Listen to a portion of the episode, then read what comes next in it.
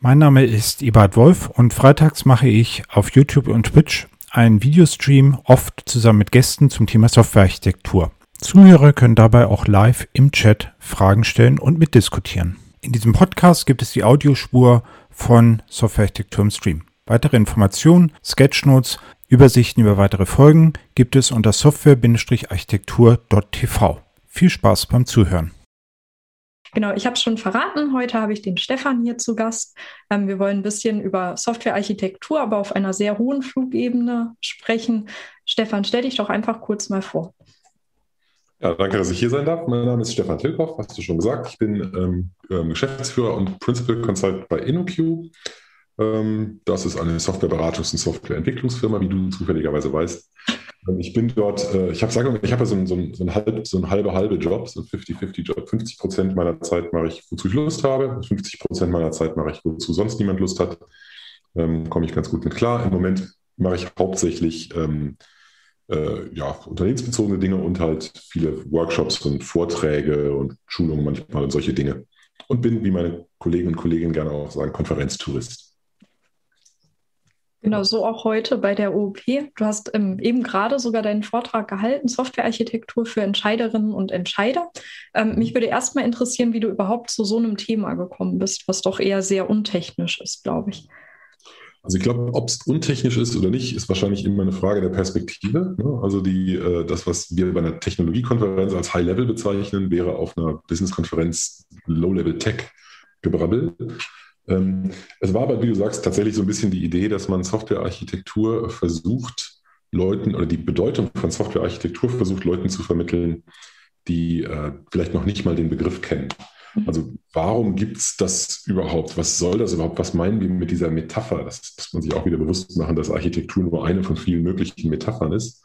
Also vielleicht wäre Archäologie viel passender oder so oder, oder Bauingenieurwesen oder Handwerk oder Kunst oder ne, aber wir haben uns irgendwie für diesen Teil Architektur ausgesucht. Und ähm, das war so ein bisschen mein Ziel. Ich habe den Vortrag schon ein, zwei Mal gehalten. Diesem Mal war es so ein bisschen gemixt, die Idee, dass man ähm, vielleicht mit Leuten drüber spricht, die selber in der Rolle sind, es öfter mal Entscheidern vermitteln zu müssen. Ähm, letztes Mal habe ich ihn öffentlich gehalten, da ging es darum, dass man vielleicht auch ein paar Entscheider damit drin hat.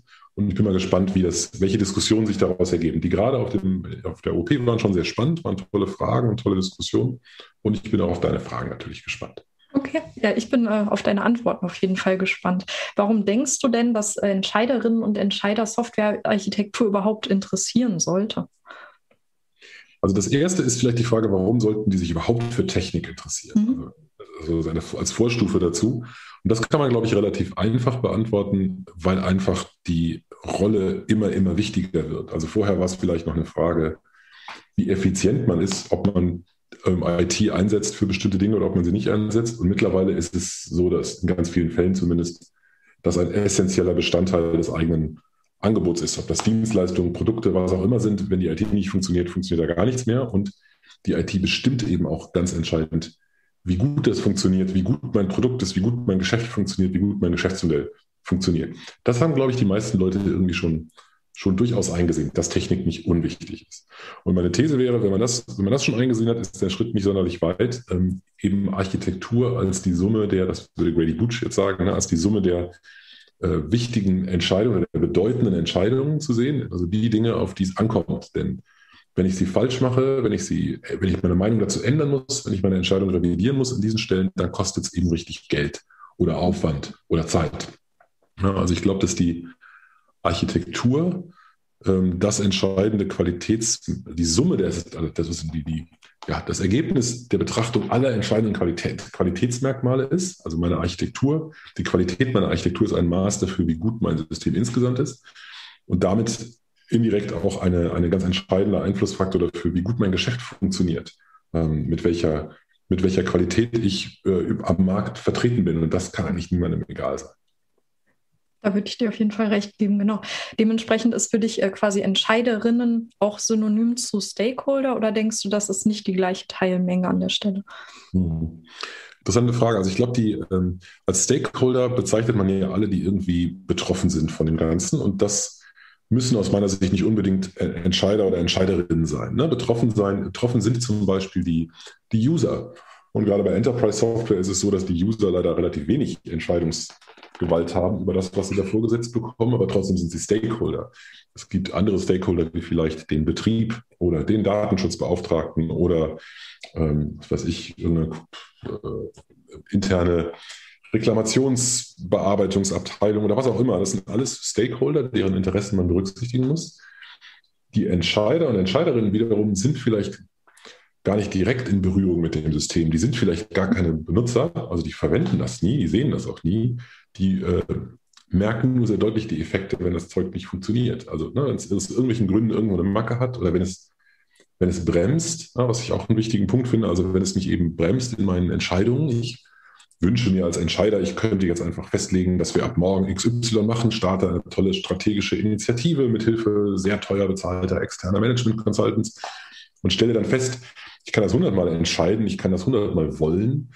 Nur von Wollen passiert es noch nicht, sondern es passiert eben nur, wenn erstens alle Menschen mitziehen und zweitens aber auch die blöden IT-Systeme mitziehen und das eben mittragen können. Also dann, es gab vom, vom Michael Neigert mal so eine schöne Analogie, der hat irgendwie die, äh, die Unternehmen als Cyborgs bezeichnet. Also zuerst hat er erklärt, was Cyborgs sind, nämlich so Mensch-Maschine-Mischungen, so Hybrid-Dinge. Dann hat er gesagt, die gibt es übrigens schon, die nennen sich Unternehmen.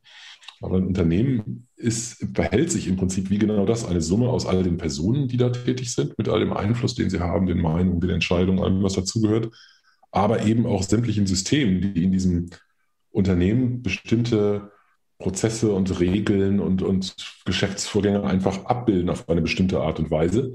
Die muss ich dann akzeptieren oder ich muss sie halt ändern und, und je nachdem, wie schwierig oder wie einfach es ist, das zu ändern, bestimmt das auch wiederum ganz entscheidend, ob sich so eine Organisation verändern kann oder nicht. Mhm. Siehst du denn die Entscheider und Entscheiderinnen da eher in so einer Hohlpflicht? Also sollen sie sich aktiv mehr mit der Technik auseinandersetzen, mit der Softwarearchitektur? Oder denkst du, dass das, also Variante 1, Variante 2, ich als Architektin muss die Entscheiderinnen und Entscheider mehr abholen? Oder denkst du, dass es so ein gegenseitiges Aufeinanderzukommen ist? Ja, das war fast, fast suggestiv gefragt, ne? aber ich bin genau dieser letzten Meinung, die du gesagt hast. Ich glaube, es ist ein gegenseitiges Aufeinanderzugehen. Ähm, ich habe das, hab auch das Gefühl, dass das vielleicht auch wieder so eine generelle, so eine allgemeine Aussage ist. Ich habe das Gefühl, dass es da so ein, ähm, so ein Wir-Ihr-Ding gibt, ne? also irgendwie zwischen den, zwischen den Techies und Nicht-Techies, wie es das auch an vielen anderen Stellen gibt. Also vielleicht das bekannteste in unserer Community, in unserer Branche ist irgendwie DevOps. Ja, da hat man irgendwann gesagt, also richtig bewegen tut sich alles nur, wenn Entwicklung und Betrieb irgendwie eigentlich eins sind. Ja, wenn das ein Team ist, die gemeinsam in irgendeine Richtung laufen.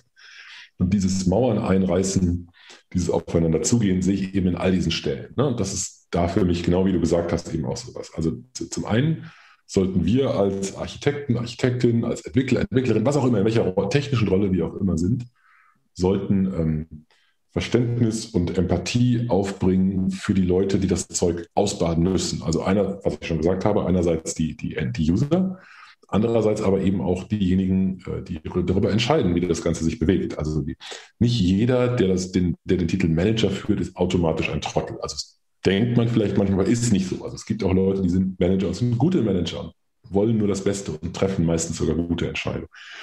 Oder oft zumindest. Und dann sollte es so sein, dass wir als Techies auf die zugehen und, äh, und das bestmöglich unterstützen.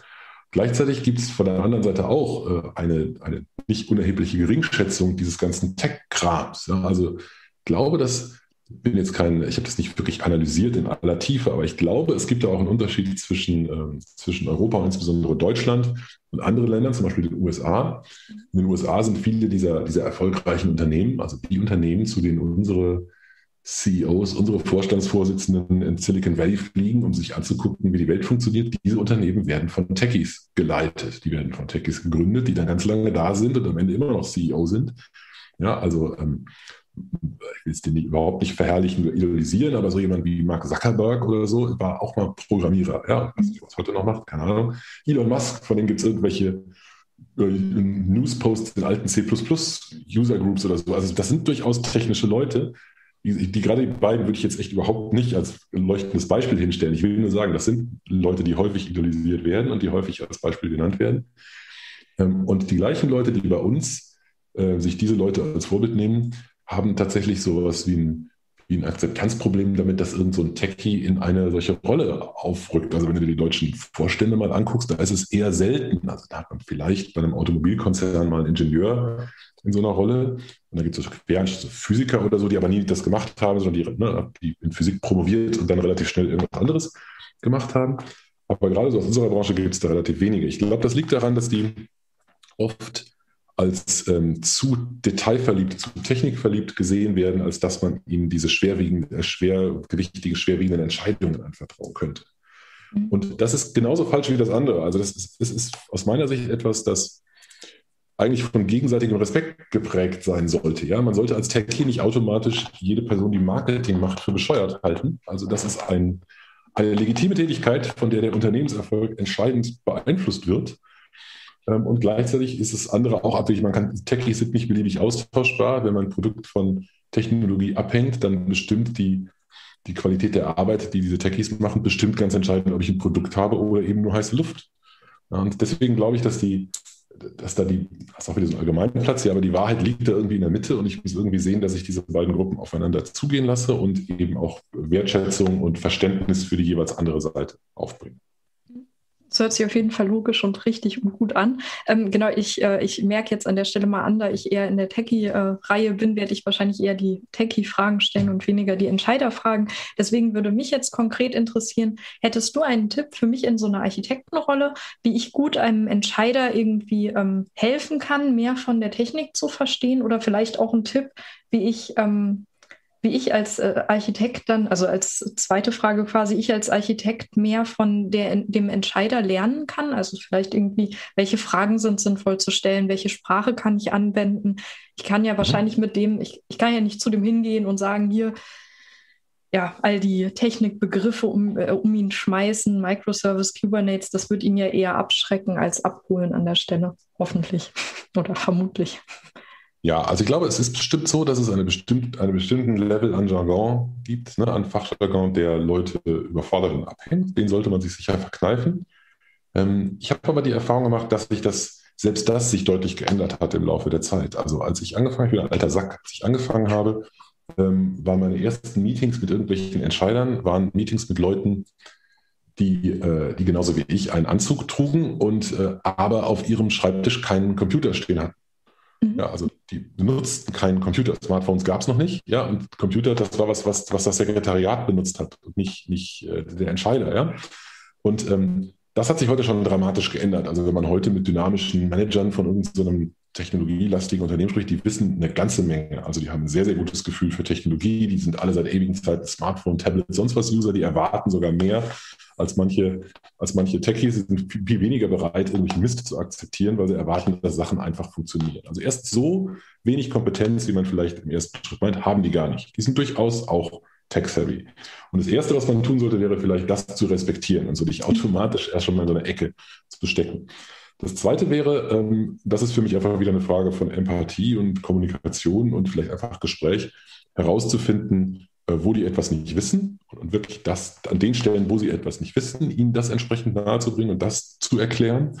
Dabei auch zu zeigen, dass man sich selbst nicht für was Besseres hält, sondern das eben vernünftig zu erklären, respektvoll zu erklären und letztendlich damit irgendwie die andere Seite dazu zu bringen, ähm, in diesem Fall dich als Ansprechpartnerin zu akzeptieren. Ja, also einfach sich sozusagen, ich meine nicht einschleimen oder so, ich meine einfach offen und ehrlich sprechen und ganz klar sagen, was man weiß, wo, wo, wo man Expertise hat, damit genau diese Expertise eben gefragt wird. Ja, also das Idealbild wäre, dass deine Ansprechpartnerin oder dein Ansprechpartner selbst genau weiß, was sie weiß oder nicht weiß und dann auf dich zukommt, um genau diese anderen Sachen zu ergänzen. Das wäre ein schönes, schönes Modell.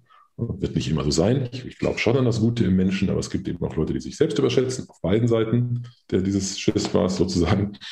Ähm, und ähm, deswegen äh, kann es natürlich sein, dass man sich dann überlegen muss, ob man vielleicht an der falschen Stelle ist oder ob man andere Mechanismen anwirft oder ob man sich irgendwelche Allies sucht, ja, irgendwelche Leute, mit denen er kollaborieren kann, welche Tricks aus der Machiavelli-Kiste einsetzt. Aber im, zumindest im Idealbild sollte das ein gegenseitiges Miteinander sein und dann äh, erklärt man die Dinge. Wichtig finde ich auch, das ist aber auch ein Architekturskill aus meiner Sicht, ähm, die richtige, die richtige Perspektive und den, den richtigen, das richtige Abstraktionsniveau zu finden. Das machen wir ja auch, wenn wir untereinander diskutieren. Ja, wenn ich den Architekturdiagramm hinmale, dann male ich mal irgendwie, weiß ich nicht, ein Schichten, Schichtendiagramm oder äh, irgendein Komponenten, Komponentendiagramm oder vielleicht skizziere ich irgendein Deployment.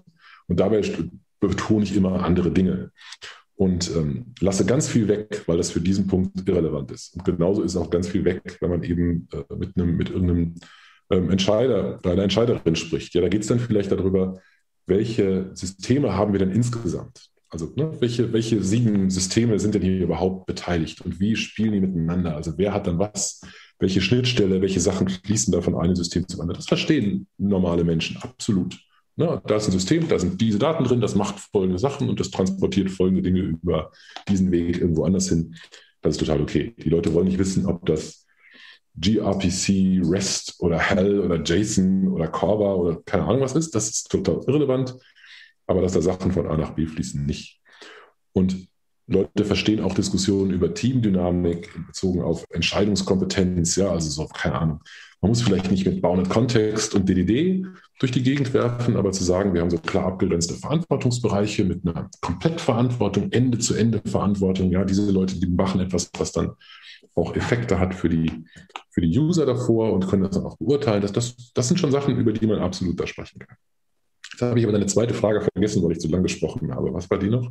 Äh, ja, ich, äh, ich bin gerade selber am Überlegen. Ich habe quasi nach, ähm, nach wie, wie kommuniziere ich am besten und äh, nach konkreten was Tipps. Was kannst du lernen? Was kannst du dir aneignen, war ja, glaube ich, der zweite Teil. Ne? Also was kannst du genau. beibringen? Was andere, genau, was, was fließt sozusagen von dir rüber?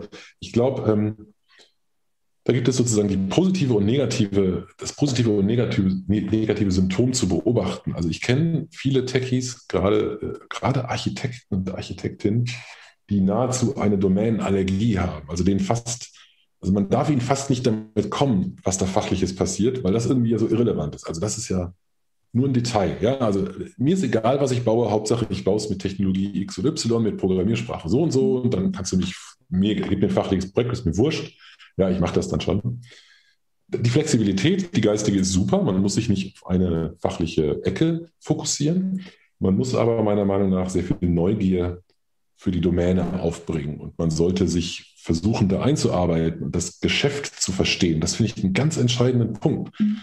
Auch diese, also Architektur beschäftigt sich meiner Erfahrung nach ganz, ganz intensiv mit ähm, mit Qualitätsanforderungen, also mit den sogenannten nicht funktionalen Aspekten. Ein blödes Wort, weil es trotzdem funktional, aber damit meint man halt die Dinge, die nicht offensichtlich sind. Also es geht nicht darum, dass das äh, System folgenden fachlichen Use Case unterstützen muss, sondern es geht darum, dass es alle fachlichen Use Cases äh, im Durchschnitt mit Antwortzeiten, also 99,5 Prozent unterhalb von 50 Millisekunden bedienen muss oder so. Sowas, sowas als Querschnittsanforderung ist typischerweise etwas, was Architektur treibt.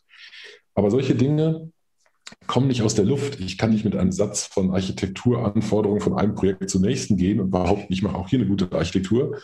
Dann wäre es ja leicht. Dann würden wir einfach einmal eine gute Architektur machen und wenn die dann fertig ist, dann hätten wir das Thema erledigt. Ja, dann nehmen wir die einfach. Das ist halt nicht so. Jedes System hat einen anderen Kontext. Das ist die Fachlichkeit, das ist der Unternehmenskontext, sind die Unternehmensziele, es ist die Gewichtung davon, es ist die Phase, in der sich das Unternehmen befindet. Und dazu muss ich einfach verstehen, was das für ein Geschäft ist, was ich da gerade mache. Ja, was ist denn das, womit sich dieses Unternehmen von seinen Wettbewerbern unterscheidet? Oder was, wo, wo will es sich in Zukunft unterscheiden und tut es heute noch nicht? Welche, ähm, welche tolle Welteroberungsidee steckt da drin, dass man gerade dieses Projekt startet? Worauf kommt es da an? Ist die Zeit am wichtigsten? Ist am allerwichtigsten, dass ich zur Messe im Februar nächsten Jahres ein System habe, das ich zeigen kann, dass die Leute begeistert? Oder ist das Wichtigste, dass ich ähm, einen minimalen Use Case mit extrem hoher Robustheit und Verfügbarkeit umstelle? Oder ist die Usability das Aller, Allerwichtigste, auch wenn das vielleicht bedeutet, dass ich Security geringer priorisiere, um Gottes Willen. Also was auch immer, ne? diese, diese Anforderungen, die kann ich nur, äh, die kann ich nur verstehen, die kann ich nur diskutieren, wenn ich bereit bin, mich auf die Domäne einzulassen. Deswegen bin ich fest davon überzeugt, man muss den Kunden oder den Arbeitgeber oder die Fachabteilung oder wer auch immer der Ansprechpartner ist, äh, muss man eben verstehen und bereit sein, auch da irgendwas zu lernen und nicht nur anderen Leuten was beizubringen. Und wahrscheinlich auch einfach Abstriche zu machen, dass vielleicht nicht immer die perfekt wunderschönste technische Lösung oder Architektur das Richtige ist, sondern wenn du meintest, die Messe im Februar ist vielleicht das Ziel, dann ist es vielleicht an der Stelle wichtiger, pragmatische Lösungen zu finden als das höchste Abstraktionslevel. Genau, das finde ich ganz super. Den Punkt finde ich super. Ich, aber einen Punkt hast du gerade bei mir noch angetriggert, als du gesagt hast, man muss da auch Kompromiss machen. Habe ich zuerst gedacht, du meinst was anderes. Okay. Das passt aber super dazu. Ich habe vorhin, wir haben vorhin schon mal diskutiert, ähm, ähm, man, wir wollen von den Entscheidern eigentlich ja, dass die wissen, was sie wissen und was sie nicht wissen. Die wollen, dass die uns fragen, wenn sie etwas nicht mhm. wissen, sich irgendwas auszudenken. Und das Gleiche gilt für uns auch. Also wir, wir, eignen uns Wissen über die Domäne an und wir wissen dann irgendwas, aber ganz viel wissen wir nicht. Und dann müssen wir eben die Größe haben und das Wissen haben zu sagen, hier habe ich keine Ahnung, wovon ich rede, ich gehe jetzt mal zu jemandem, der es weiß. Ja, und frage den oder die und lass mir das beibringen. Das gehört nicht auf unserer Seite genauso dazu wie auf der Entscheiderseite. Ähm, das andere, was du gerade gesagt hast, unterschreibe ich absolut, dieser Pragmatismus. Ich glaube, das ist eine, eine Frage von Erfahrung. Also gerade so, wenn man gerade ganz frisch startet, ne, erstmal in so einer Verantwortung drin ist, dann hat man endlich eine Chance, den eigenen Spieltrieb auszuleben und ganz viele coole Sachen zu machen, die man immer schon mal machen wollte. Ich will das auch gar nicht kleinreden. Ich finde es wichtig, dass man motiviert ist durch Neues, dass man Interesse hat an technologisch spannenden Sachen, dass man das Potenzial erschließen will von irgendwelchen Sachen. Das gehört dazu. Das finde ich gut. Aber ähm, man muss eben auch wissen, wo die richtige Grenze da ist. Ja? Also wann ist eine pragmatische Lösung das Richtige? Es gibt so einen schönen Blogpost, ähm, Choose Boring Technology. Das gefällt mir irgendwie so als Mantra eigentlich ganz gut. Ja? Also langweilige Technologie hat den großen Vorteil, dass sie aus gutem Grund langweilig ist. Die ist nämlich schon erprobt und ausgereift, und oft schon eingesetzt und wenig risikobehaftet und das verdammt gute Gründe, sie zu benutzen. Ja, also ähnlicher Spruch, when in doubt, use Postgres oder so. Ne? Also wenn ich, ich nehme einfach so was, das, das ist schon so, das ist so, das ist so, das ist nichts Spannendes dran, super Ding, funktioniert absolut totstabil, kann man benutzen. Warum nicht? Also erstmal sollte man eine Begründung haben, warum man irgendwas anderes macht. Ohne dabei das, das Anti-Pattern zu verfallen, dass man halt immer das Gleiche macht, weil man nicht mehr bereit ist, mal was Neues zu akzeptieren. Ne? Wie alles. Also diese ganze Diskussion ist eine Aneinanderreifung von von Kompromissen, wie das halt im Architekturumfeld so ist. Ne? Lauter Trade-offs, lauter Entscheidungen und Balance zwischen irgendwelchen Extremen. Okay, ich da, dachte irgendwie, du redest noch ja, weiter. Ähm, äh, ähm, was ich noch jetzt, glaube ich, interessant finde, Eberhard hatte neulich eine Folge und da ging es um technische Schulden. Und ähm, da haben sie ein bisschen über das Wording auch gesprochen und dass technische Schulden irgendwie schwer sind, ähm, ja, an, äh, Nicht-Technikern zu erklären und dass vielleicht irgendwie Investitionen ein passenderes Wort ist. Ist dir das bei Softwarearchitektur schon untergekommen? Weil, also zum Beispiel aus so einem Foundation-Level-Training nimmt man ja gerne mit. Man sollte iterativ mit äh, Architektur gehen, das ist nichts Festes. Aber ähm, wenn ich erstmal an Architektur denke, denke ich an was sehr, sehr Festes. Ich denke daran, dass ein, ein Bauwerk skizziert wurde und genauso umgesetzt wurde. Und so Anbauten kommen oder Umbauten kommen ja erstmal nicht unbedingt vor. Ähm, triffst du da manchmal in höheren oder in an Nicht-Techie-Rollen ähm, auf irgendwie Missverständnis oder so durch diese Begrifflichkeit? Also ich, ich habe persönlich eher erlebt, dass Leute den Begriff überhaupt nicht, überhaupt nicht einsortieren können. Also nicht, dass sie ihn falsch, also diese, genau, was du geschildert hast, kenne ich auch, aber eher von Techies. Also es gibt so ein Architekturbild, ähm, das ist das steckt das irgendwie in diese Wasserfallecke, in diese, wir machen das vorher und dann ist, wird das über den Zaun geworfen und dann müssen die Implementierknechte und Märkte müssen das halt umbauen. Ne? Also das hm, finde ich, naja, finde ich genauso daneben wie ein klassisches Wasserfallmodell, aber da wäre Eberhard jemand, der uns auch erklären würde, dass das Wasserfallmodell, wie es so allgemein behauptet wird, äh, tatsächlich so nie existiert hat. Tatsächlich glaube ich das bei Architektur auch. Also alle meiner Meinung nach, die was äh, die was Sinnvolles gesagt haben, haben immer schon gesagt, das ist was Iteratives, da muss man hinterfragen, da muss man wieder zurückgehen. Manchmal ist es aber so, dass Leute äh, sagen, aus der Techie-Ecke, das hatte ich auch schon, die Architektur, die kann man eigentlich nicht ändern. Also die Architektur ist per Definition das, was du nicht ändern kannst. Das ist mir zu, zu negativ formuliert. Also die Architektur ist das, was man schwer ändern kann, das würde ich unterschreiben, oder was was möglicherweise große Konsequenzen hat, wenn man es ändert. Okay, aber es ist nichts, was man nicht ändern kann. Also gerade wenn wir so moderne Architekturen haben, so sehr modulare, also Microservices, Self-Contained Systems, was auch immer dieses Zeug, das baut ja die Änderbarkeit sozusagen von vornherein mit ein als, als Clou, sozusagen, als, als Meta-Idee sozusagen. Ne? Aber jetzt habe ich schon so viele, diese Worte zum Beispiel, die ich gerade benutzt habe, könnte man mit Entscheider nie benutzen. Meta ist so ein Triggerwort. Also sobald man merkt, dass man Meta sagt, hat man sich aus jeder Diskussion mit normalen Menschen rausbefördert.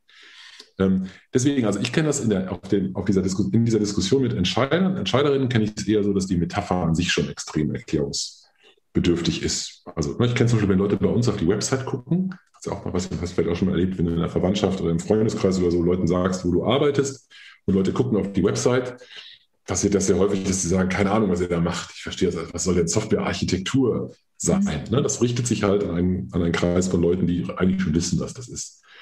Und ähm, vielleicht müssen wir noch ein bisschen mehr Missionierungsarbeit leisten, um den Begriff üblicher zu machen. Ja, vielleicht muss man mehr dafür sorgen, dass das ein Berufsbild ist, ja, dass man irgendwie, das so wie Soft Software ist zum Beispiel ein Begriff, der ist mittlerweile überall bekannt. Ja, Softwareentwickler ist bekannt, Programmierer, Programmiererin, das sind bekannte Begriffe. Da müsste eigentlich Softwarearchitekt, Softwarearchitektin müsste auch ein Begriff sein, mit dem Leute was anfangen können. Dann wären wir der Sache sehr viel näher gekommen.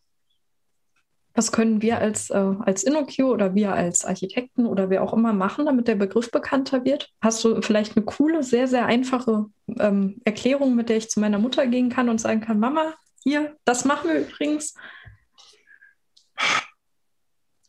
Naja, man könnte sagen, wenn irgendwelche Systeme gebaut werden, wenn irgendwelche Software gemacht wird oder IT-Systeme gebaut werden, dann sind die Softwarearchitekten, die Softwarearchitektinnen diejenigen, die die wichtigsten Entscheidungen treffen. Das, ne, das finde ich schon okay.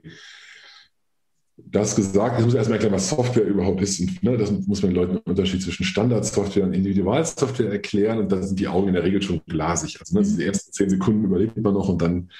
Also ich kann leider immer noch nicht sagen, dass es ein gutes Thema für Partys ist. Nicht, dass ich im Moment auf irgendwelche gehen würde, aber es ist immer noch ein bisschen schwierig für, für Normalsterbliche als, als Partykonversation.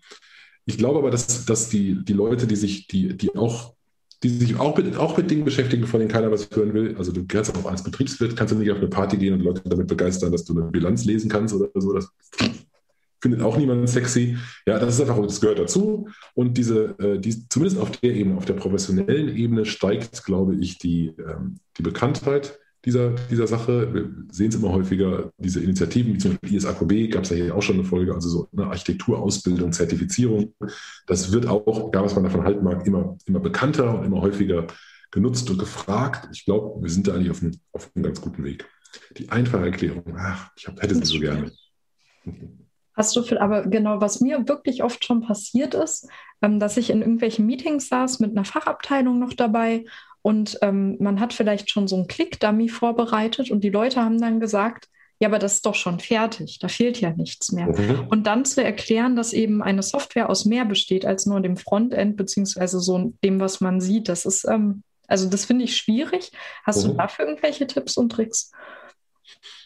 Äh, Paper Prototypes statt Click-Dummies? Ich meine, also die, äh, das ist tatsächlich auch, man muss sich überlegen, wie viel man von den Leuten da verlangt. Ne, die Leute sehen irgendwas, das sieht schon toll aus, das hat schon genau das Look and Feel, das es später auch haben wird, zumindest für Laien hat es das. Das ist schwer zu erklären, warum das nicht fertig ist. Also vielleicht, ähm, entweder man sagt es einfach sehr, sehr klar, ja, man, so, oder man, man, klickt extra mal irgendwo hin und sagt, hier ist noch nichts, da ist noch nichts. Also man zeigt vielleicht nicht nur den Schönwetterflug durch das Ganze. Oder man macht das Ganze halt tatsächlich irgendwie auf Papier oder so mit Post-it-Notes, wo man den Fluss diskutieren und Post-it umhängen kann. Mhm. Ist im Moment halt ein bisschen schwierig. Ähm, muss man halt auf Online-Mittel, auf Miro, Concert Board, was auch immer, umsteigen und es damit machen. Ja, aber den ähm, ist vielleicht auch eine Frage der, der Übung und der Gewohnheit. Wenn man mit denselben Leuten sowas häufiger macht, dann wissen sie es irgendwann, dass noch einige Zeit dafür geht. Ansonsten ja, also den, die, den, die Erfahrung habe ich auch gemacht, dass es gefährlich ist, zu früh zu viel zu zeigen, dass es zu fertig aussieht, weil man genau da, da reinläuft. Ja. Das beruhigt mich, dass nicht nur ich diese Schwierigkeit kennengelernt habe. Ähm, genau, wir haben gar nicht mehr ganz so lange Zeit. Hast du irgendwas, was du mir vielleicht noch mit auf den Weg geben möchtest, dass ich ähm, bessere Entscheidungen treffe als Architektin oder vielleicht auch den Zuschauerinnen und Zuschauern? Also ich glaube, du triffst schon ganz schön viele gute Entscheidungen. Ich glaube, dass das, was ähm, also ich finde, man muss immer eigentlich das in den Vordergrund stellen, was der jeweiligen, was dem jeweiligen Publikum, zu dem man gerade spricht, fehlt. Das weiß man natürlich nicht. Ne? Man weiß nicht, mit wem man gerade spricht. Und deswegen ist es immer schwierig, so eine generische, generelle Aussage zu treffen. Aber Leute, die, die so wie ich sind, die so wie ich aus dieser Backend-Ecke kommen und die so aus der, ganz aus der Techie-Ecke kommen und in das andere erst reinwachsen, denen würde ich mitgehen, sich, ähm, sich sehr viel stärker mit äh, zu versuchen, sich in die anderen hineinzuversetzen. Also ich weiß, wie viel Befriedigung es einem verschafft, auf dieser Techie-Ebene mit gleichgesinnten Techies zu diskutieren. Das ist super, das schätze ich auch sehr, es gehört absolut dazu. Ja, heftige Streits sind Microservices gut oder schlecht? Ist das, ne, ist das was Neues, Altes? Ne, keine Ahnung, SPA oder nicht SPA. Ich liebe das, ich kann das, mache das gerne. Tatsächlich ist es, ähm, sind diese Diskussionen für, für Normalsterbliche irrelevant und es ist eine gute Sache, sich immer mal wieder zu fragen, was ist denn deren Interesse? Was nehmen die was nehmen die tatsächlich wahr? Womit tue ich denen einen Gefallen? Das ist vielleicht manchmal keine Software zu bauen oder manchmal viel einfachere Software zu bauen oder manchmal ein Trello-Board einzusetzen, anstatt sich zu viel Gedanken zu machen. Also ne, einfach dieses, dieses sich selbst hinterfragen und das eigene, die eigene ähm, Arbeit zu hinterfragen, finde ich einfach einen ganz, ganz wichtigen Punkt. Sehr schön. Vielen, vielen Dank, Stefan, für deine Einsichten, Anblicke und äh, was auch immer wir heute geteilt haben. Danke auch, dass du hier zu Gast warst, dir die Zeit genommen hast. Danke für die ähm, Einladung. Ja, sehr, sehr gerne.